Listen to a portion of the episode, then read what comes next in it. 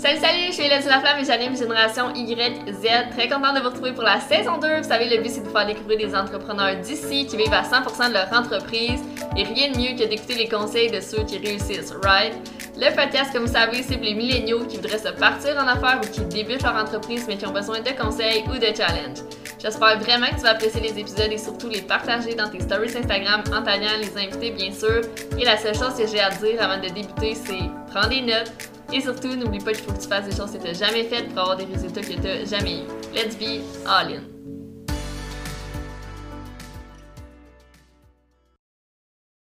Allô, je suis Laurie Bellerive de Saint-Maurice et j'ai 30 ans.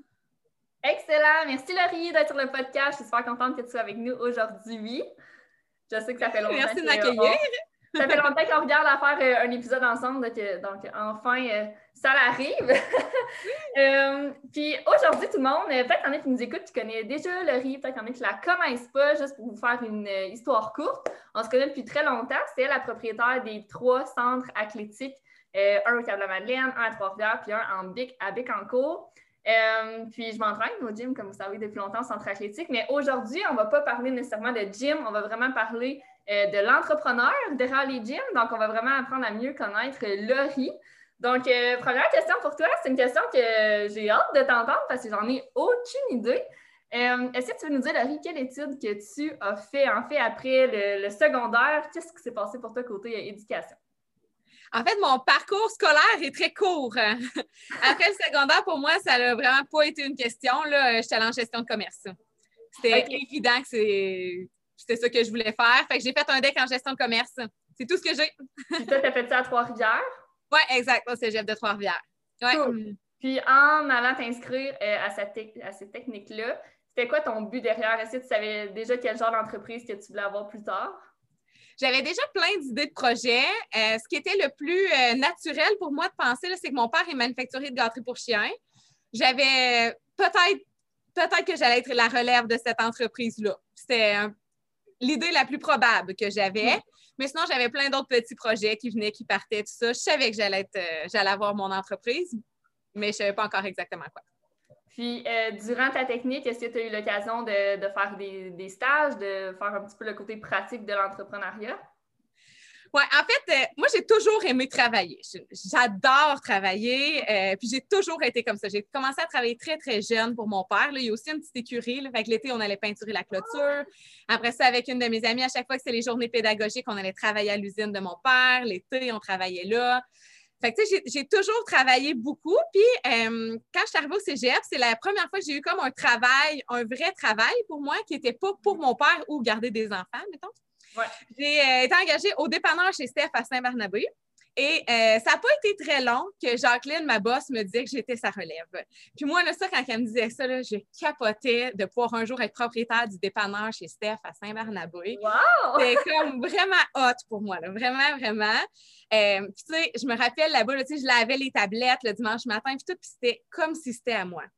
Puis, tu sais, dans ce temps-là, il n'y avait rien d'automatisé euh, pour la, la caisse, puis tout. Puis quand on louait des films, on écrivait le nom dans un cartable de la personne qui louait le film.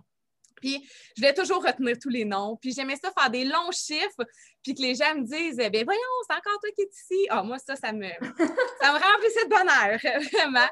Fait que, tu sais, puis je m'imaginais vraiment leur faire les planchers, comment je repeinturerais ça. Puis, j'aimais ça qu'elle me dise que ça allait être à moi plus tard. Puis après ça, j'ai eu plein de petites opportunités en travaillant au dépanneur. Comme en face, il y avait un casse-croûte. Puis là, des fois, euh, Denis au casse-croûte, il appelait ma boss, puis il disait Là, je suis vraiment mal pris pour le dîner, tu m'enverrais-tu le riz? Fait ma boss dépanneur venait me remplacer, puis moi, j'allais faire des hot dogs. Puis là aussi, tu sais, j'aimais ça, puis j'ai déjà pensé comme acheter ça. Puis un soir, euh, il y avait son beau-frère à elle, ma boss dépanneur, avait un service de traiteur. Puis il y avait une grosse soirée, là, puis il manquait de serveuse. Fait même chose qu'au casse-croûte, il appelle Jacqueline. Tu pourrais-tu m'envoyer Laurie? Fait que Jacqueline me remplace. Moi, je m'en vais servir au service de traiteur et j'ai adoré ça. J'ai vraiment aimé ça comme le servir le monde. Puis, euh, ça avait été vraiment, vraiment une belle soirée. Fait que j'ai commencé à travailler pour lui aussi un peu. Euh, je faisais les deux, le dépanneur puis le service de traiteur. Puis lui aussi, un jour, m'a dit euh, Un jour, tu vas, me, tu vas me racheter. Puis là, moi, j'en revenais pas. Fait que là, mon gros projet à la fin du cégep, c'était de racheter les deux entreprises Puis, euh, ma boss dépanneur habitait au deuxième étage du dépanneur. Fait que je voulais déménager le service de traiteur en haut. Puis, mon père, il a une petite écurie. J'aurais voulu amener un service de traiteur bio, puis avoir, mettons, moi-même, euh, mes poules, mes poulets, euh, tu sais, oh, pour les œufs, le jambon, le poulet, quand c'est des sandwichs, mettons, mm. pouvoir avoir une ligne bio, plus saine dans le service de traiteur et tout faire ça ensemble. Fait que ça, c'était vraiment mon plan au cégep. Et parallèlement à ça, j'étais très sportive. Mm-hmm. Fait que je, faisais beaucoup de sport. Et à ma dernière année de cégep, il y avait un nouveau gym qui allait ouvrir au Cap la Madeleine. Puis mon oncle était propriétaire de la bâtisse. Puis il m'a dit Tu devrais aller porter ton CV. Là, il me semble que ça te ressemble, travailler dans un gym. Ça. Je suis allée porter mon CV et ils m'ont engagé au centre athlétique. C'est moi, quand on me dit tu devrais aller porter ton CV, comme je cherche une opportunité, je ne peux pas la manquer, même si j'avais deux travails que j'aimais. J'en voulais juste plus. J'ai été engagée au centre, athlétique, aussi. Fait que ma dernière année de cégep, j'avais un peu les trois. Fait qu'à temps très partiel, je faisais des trois. Cool. Fait que voilà mes, petites expériences de travail. Intéressant. Puis le premier gym le centre athlétique, c'était au la Madeleine. Exact, celui c'est le boulevard Thibault. Puis c'était quoi tes tâches, en fond, euh, à l'accueil? Ça va ta clientèle? Réceptionniste, exact, ouais. Puis comment ça s'est déroulé par après pour que tu euh, grandisses dans cette entreprise-là? J'imagine que tu as dû lâcher un jour euh, un, deux de tes trois emplois. Oui, exact. Dans le fond, euh, moi, mon plan était clair, que j'allais reprendre le dépanneur, tout ça. C'était sûr que c'était ça. Fait que je finissais mon année. Fait que toute la l'année, j'ai travaillé les trois. Puis quand on est arrivé au mois d'avril, j'étais allée rencontrer Mario, le propriétaire du gym, puis j'ai dit que moi, j'allais quitter à la fin de mon deck au cégep parce que je pensais à mes autres projets. Puis il m'a dit laisse-moi un petit peu de temps, j'ai peut-être quelque chose à te proposer. Fait que là, juste pour vous situer dans le temps, le centre athlétique a ouvert le 29 août 2009, puis là, on est en avril 2010. Fait qu'on n'a pas un an de fait. Et à cette époque-là, le propriétaire avait un autre super beau gym à Drummondville, restait à Sherbrooke. Fait que c'était difficile de gérer les trois, les, belles les trois, les deux gyms, puis lui, il habitait loin. Il y avait des jeunes enfants. Fait qu'il a voulu vendre rapidement. La bâtisse appartenait à mon oncle. Fait que, tu sais, j'étais quand même, euh, il était là pour m'aider aussi. Mon oncle avait sûrement parlé aussi, là, que, que c'est peut-être un projet qui allait m'intéresser. Mm-hmm. Fait qu'ils m'ont rencontré pour savoir si je voulais racheter le centre athlétique. Et là, ça, ça a comme tout changé les affaires, là. Euh, j'en revenais juste pas. Si ça pouvait m'être offert, c'était quand même différent d'un dépanneur, là. Il y avait des employés, il y avait des membres, de l'équipement. C'était quand même gros, là. T'avais quel âge à ce moment-là? Comment? T'avais quel âge? J'avais 19 ans. J'avais 19 ans, je finissais mon cégep. Fait que j'ai dit oui sans hésiter.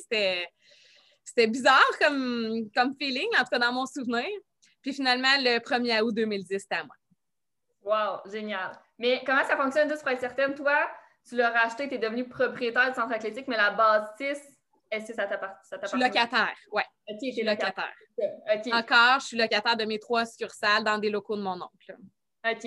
Puis, euh, à l'interne, il y avait des employés, mais il y avait-tu aussi des comme responsables? Il y avait une petite équipe gestion ou euh, pas vraiment? Oui, puis on en parle encore souvent, là, tu connais. Il y a Valérie qui ça a toujours été une drôle de relation ensemble parce que c'est Valérie qui m'a engagée au départ, qui mm. était ma boss pendant la première année euh, au centre athlétique. Et là, quand j'ai acheté naturellement, il a fallu changer un petit peu les rôles. Fait qu'elle a gardé un poste pendant plusieurs années là, de, de, gérante, de gestion un petit peu avec moi. Puis tantôt, on pourra en reparler, mais on a eu des années plus difficiles, notamment à cause de, la compétition. Fait que mm. maintenant, on a dû revoir le poste, que je reprenne plus de tâches, tout ça, le temps que la, vague difficile passe. Parfait. Mais sinon, les autres employés, la plupart ont voulu rester avec moi. Ça a été, la première année a été quand même une année où j'ai dû euh, m'adapter. Apprentissage fois mille. ah ouais, tellement. Puis euh, il y a euh, de mémoire un employé que lui, quand il a su que c'était moi, il a quitté. Je sais pas, aucune. Je me rappelle plus les raisons. En tout cas, il a quitté. il y a des employés qui m'ont challengé. ça a été quand même une année d'adaptation.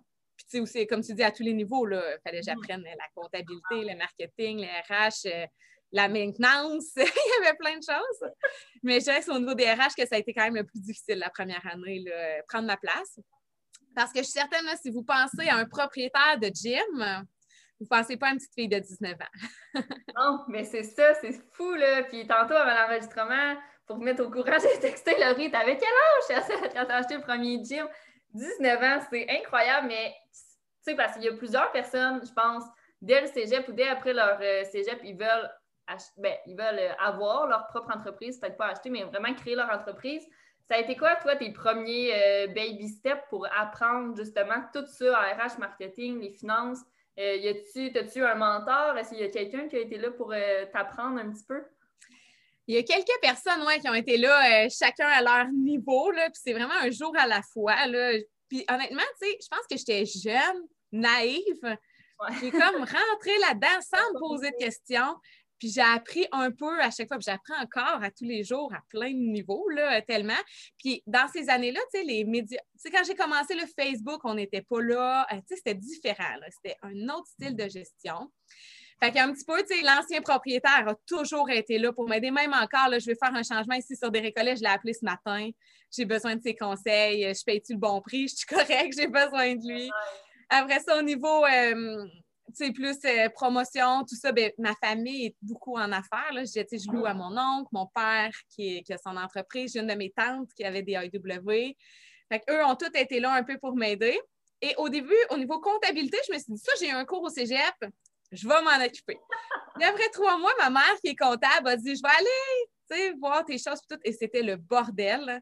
Fait que depuis ce temps-là, ma mère travaille à temps plein avec moi.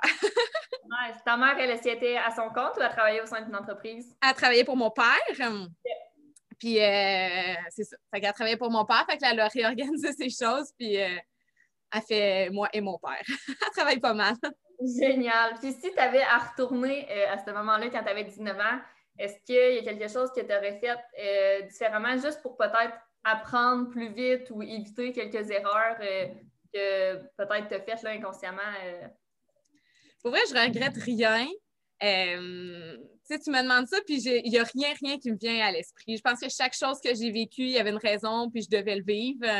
Mm-hmm. Puis, j'ai grandi là-dedans, puis je suis satisfaite de mon parcours, comment ça s'est passé, tout ça. il y a en 2013, j'étais allée un an à l'école d'entrepreneurship de Beauce. Je venais d'ouvrir la deuxième succursale, le deuxième centre athlétique, et j'avais capoté sur ce projet-là, là, de partir un local complètement vide. Puis en plus, c'était comme le cousin à mon père puis mon oncle qui était l'entrepreneur général. Fait qu'on avait comme bâti ça un peu ensemble. C'était pas comme un gros entrepreneur général qui prenait tout en charge.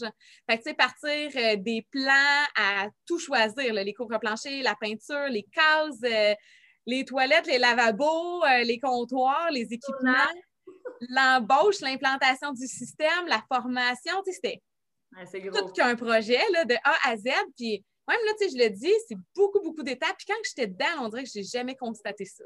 C'était comme un jour à la fois, puis on checkait des affaires sur la liste, puis ça l'avançait de même. Ça là, je Comment? Ça a pris combien de temps à faire ce projet-là, de partir de zéro, ton deuxième gym, avant que ça soit ouvert? Euh, bonne question. On a ouvert le 22 décembre 2012. Je te dirais peut-être comme du début à la fin, neuf mois.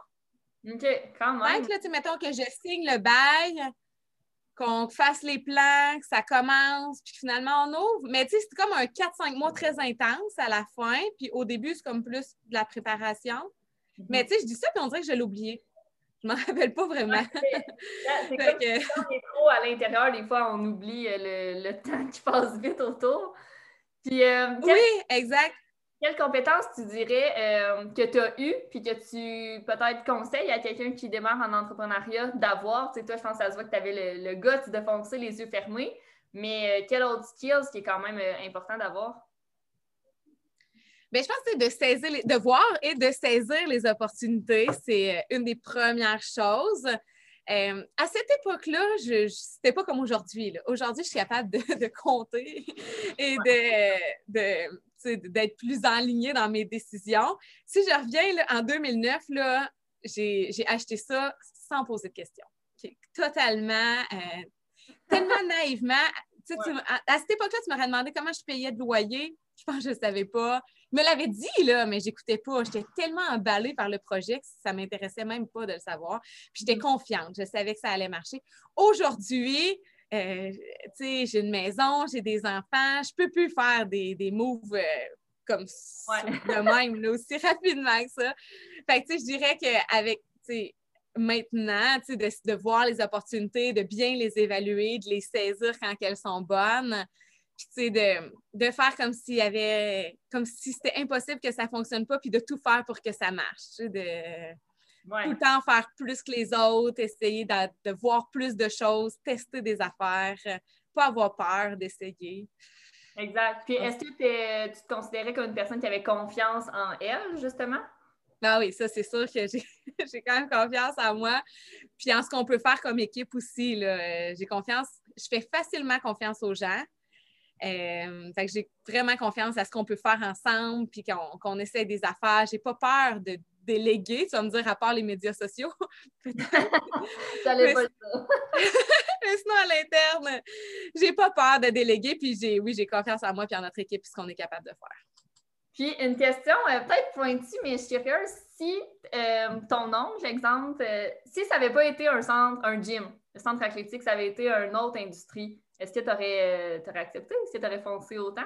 Ah oui, ça, je l'ai souvent dit ça aurait été une compagnie d'asphalte, puis j'aurais eu le même enthousiasme. c'est sûr que c'était le fun, un milieu positif, euh, les gens sont contents quand ils viennent s'entraîner, il y a plein de possibilités, ça n'a pas de limite tout ce qu'on peut faire. C'est beau, ça.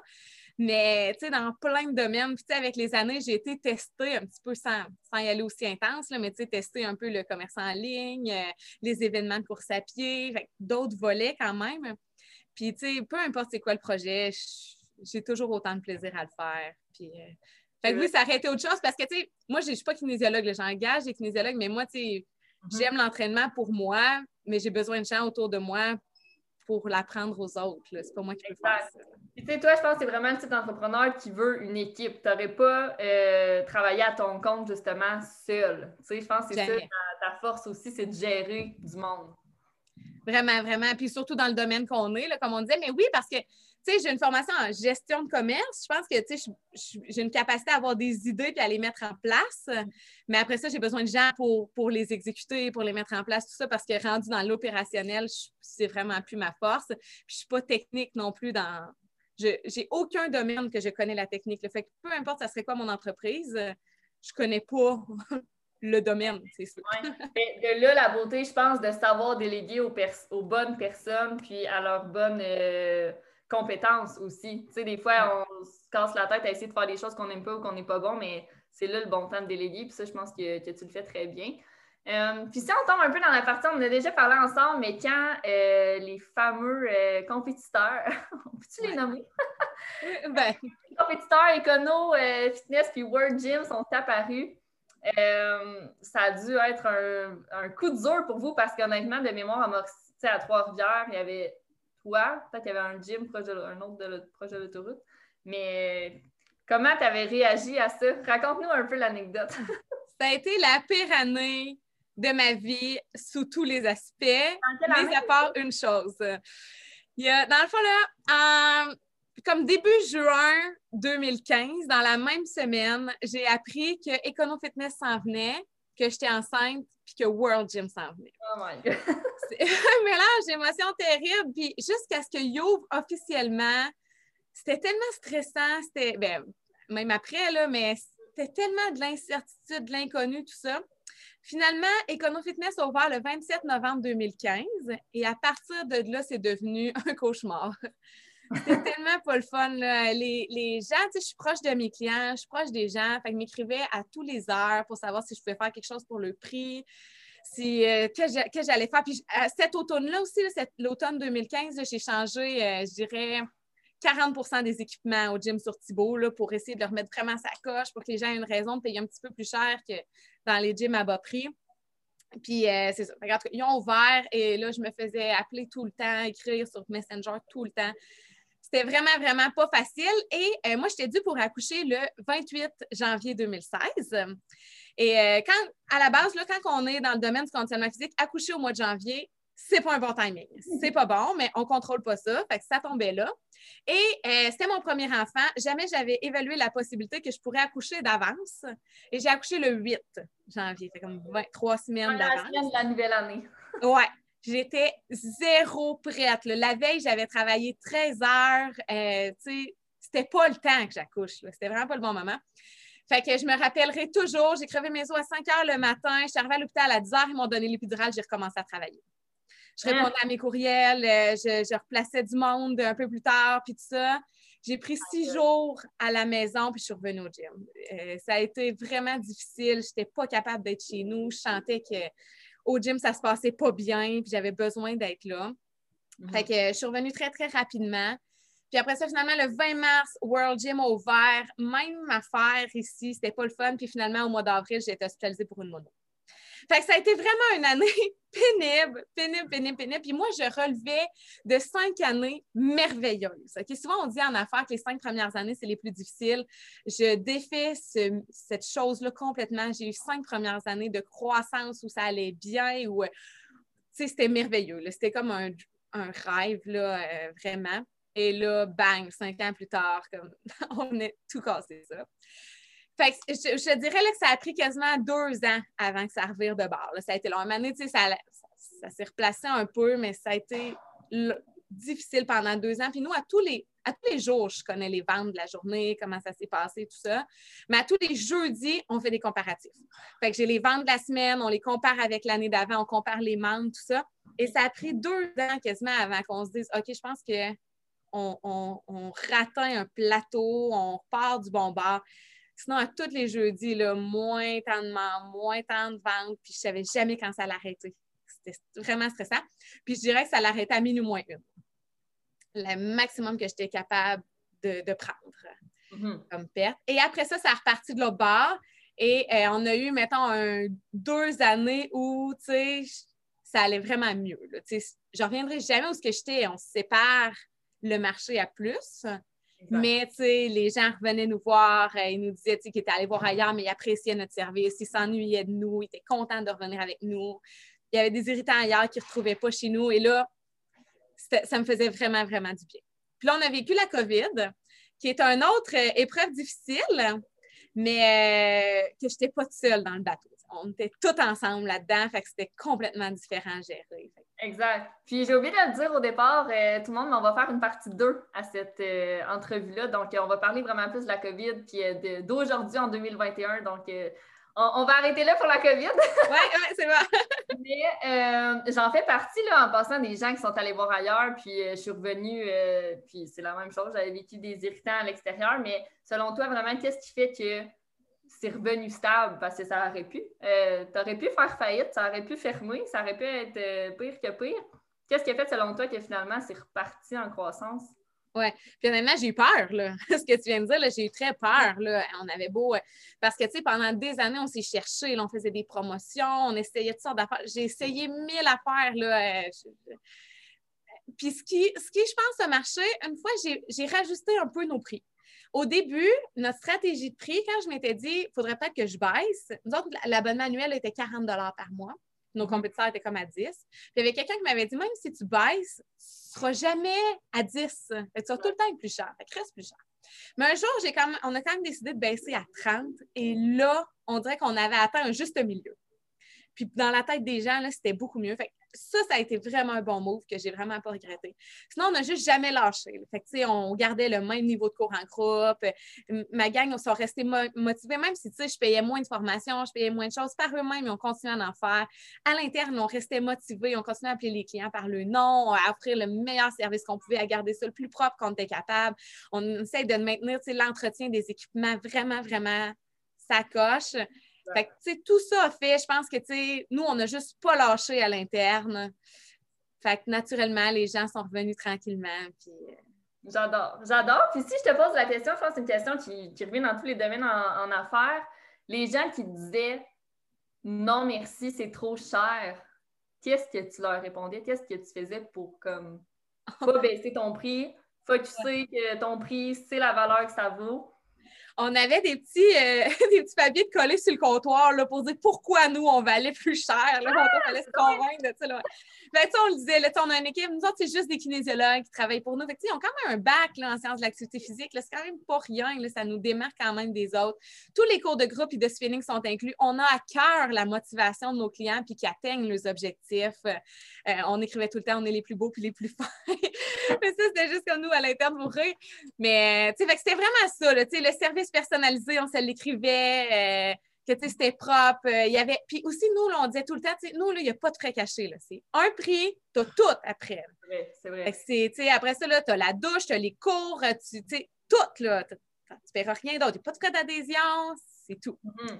Fait qu'on s'écrivait ça, puis si ça faisait pas l'affaire du monde, ben on prenait une grande respiration, puis on acceptait qu'il voir ailleurs si on ne pouvait pas faire plus. 100 Mais c'est ça qu'il faut faire. Puis regarde, tu vois, je trouve que c'est la stratégie à avoir, puis vous avez super bien fait de comme voici notre valeur. C'est ça qu'il faut faire. Il ne faut pas baisser des prix, c'est juste voici ce qui est inclus, voici ce qui n'est pas inclus ailleurs. Euh, à toi de prendre ton choix maintenant. Puis je pense qu'avec la COVID, les gens ont encore plus euh, réalisé que le gym, c'est essentiel puis que c'est important d'avoir un gym qu'on se sent bien, puis qu'on est écouté, puis que euh, tout le staff, c'est notre nom, là, ça, c'est expérience client fois 1000.